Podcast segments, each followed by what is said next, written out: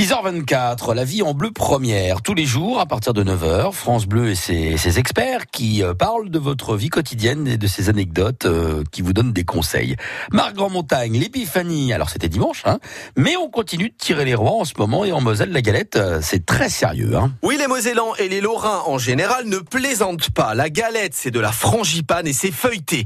Essayez de ramener sur la table une galette au biscuit rose de Reims, marinée au champagne, comme c'est le cas dans la région d'à côté, et vous vous exposerez à des réactions très brutales. Tu vas la voir, ta putain de guerre Philippe Fischer est pâtissier à Ucange, rue d'Ayange, et Thionville, place Anne-Gromerche. La frangipane est en recul dans toutes les régions, sauf chez nous. Oui, c'est 60, allez, 80% de frangipane, une bonne frangipane, crème d'amande, euh, avec euh, des bons produits. Et puis euh, après, bon, c'est au bon vouloir du pâtissier et de la demande. bon, les plus courants, c'est la pomme. Ah oui, la pomme, on accepte, ça, ça passe. Nous sommes nombreux à croire que la galette compote de pommes est une invention de l'industrie. En fait, pas du tout. Après-guerre, ou même avant-guerre, parce que les gens n'avaient pas forcément les moyens de ce qu'on m'a raconté. Hein. Les gens n'avaient pas forcément les moyens d'acheter, d'avoir de la poudre d'amande de, la margarine, parce que dans le temps c'était de la margarine hein, et autres. Donc il l'a remplacé par euh, de la compote de pommes. Et puis euh, à la place de la fève, euh, un haricot. Oui, un haricot. Un haricot sec. Un sec, voilà. Bon, on préfère quand même les fèves en émaux de Longwy, des experts pâtissiers de Lorraine. Depuis quelques années, on voit arriver une nouvelle forme de galette chez nous.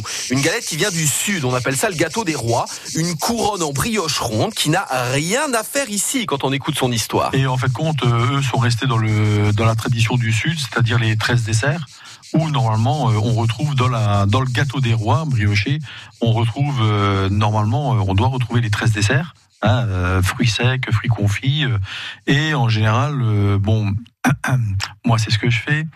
J'en fais pas beaucoup, mais c'est une brioche euh, parfumée à la fleur d'oranger. Ouais, pas très traditionnel de l'Est de la France tout ça. En tout cas, ce qui rassemble Nord et Sud, c'est de devenir roi quand on obtient la fève. Cette coutume remonte à quand? Eh bien, vous ne regarderez plus jamais le roi de la même manière. Il faut, il faut remonter au temps des Romains qui ont inventé euh, ce système-là. Et euh, en fait, compte, ils faisaient participer les esclaves et, c'est véridique, hein, c'est véridique. Il faisait participer les esclaves et l'esclave qui avait euh, la fève avait le droit pendant un jour de faire euh, n'importe quoi et ce qu'il voulait et surtout avec son chef. Par contre, le côté négatif, c'est que le lendemain, l'esclave se, se, faisait tuer. Bon ben voilà, j'ai eu la fève. Je suis mais par contre, je ne vous dis pas à demain. Marc euh, Grand Montagne, si, si, si, si, avec beaucoup de plaisir. D'ailleurs, on vous retrouvera euh, demain, Marc Grand Montagne, et même tout à l'heure, devrais-je dire, à 9h. Euh, on, parlera notamment de, de ces objets qu'on croit indispensables, comme le smartphone, par exemple, ou encore bah, les réseaux sociaux qu'on s'accapare.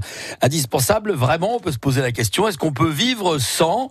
Élément de réponse avec Amandine Leclerc, que vous entendrez tout à l'heure à 9h. Elle est hypnothérapeute à Et elle nous dira qu'il n'est jamais trop tard, justement. Bon début de journée à tous.